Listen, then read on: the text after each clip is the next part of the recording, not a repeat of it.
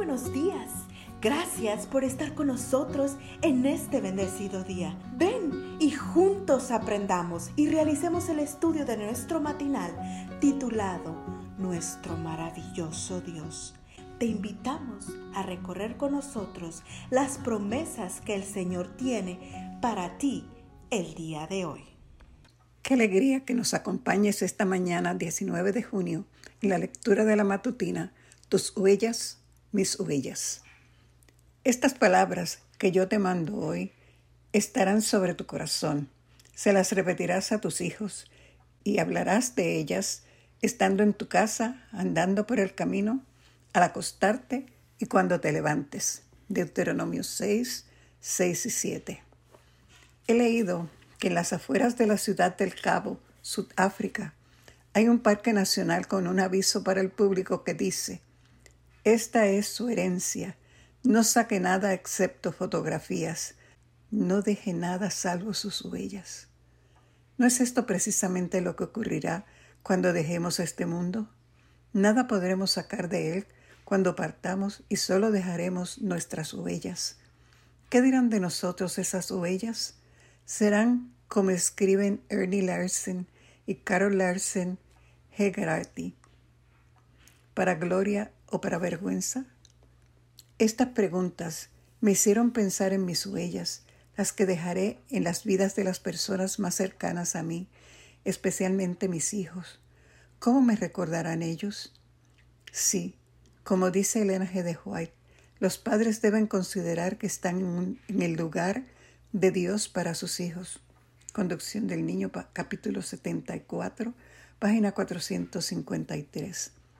¿Cuán bien o cuán mal he representado a Dios ante ellos?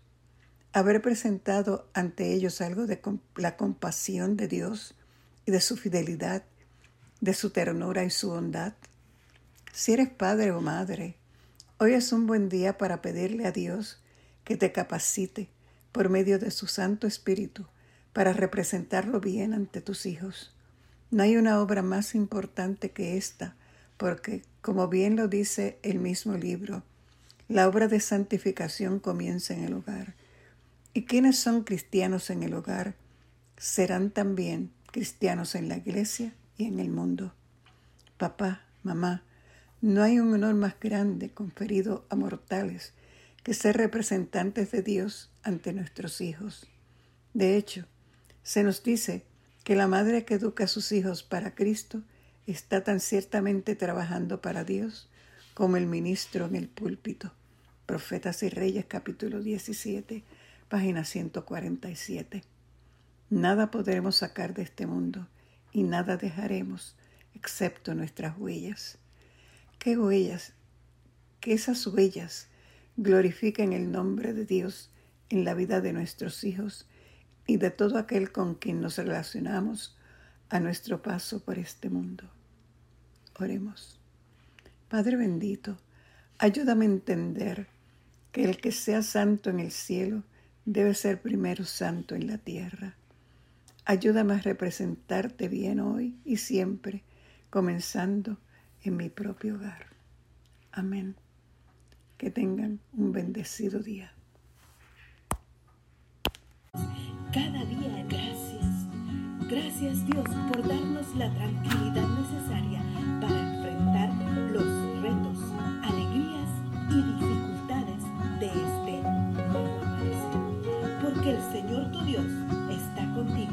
Como guerrero victorioso se deleitará en ti con gozo te renovará cada día con su amor. Te esperamos el día de mañana para continuar cobrando aliento en la palabra de nuestro maravilloso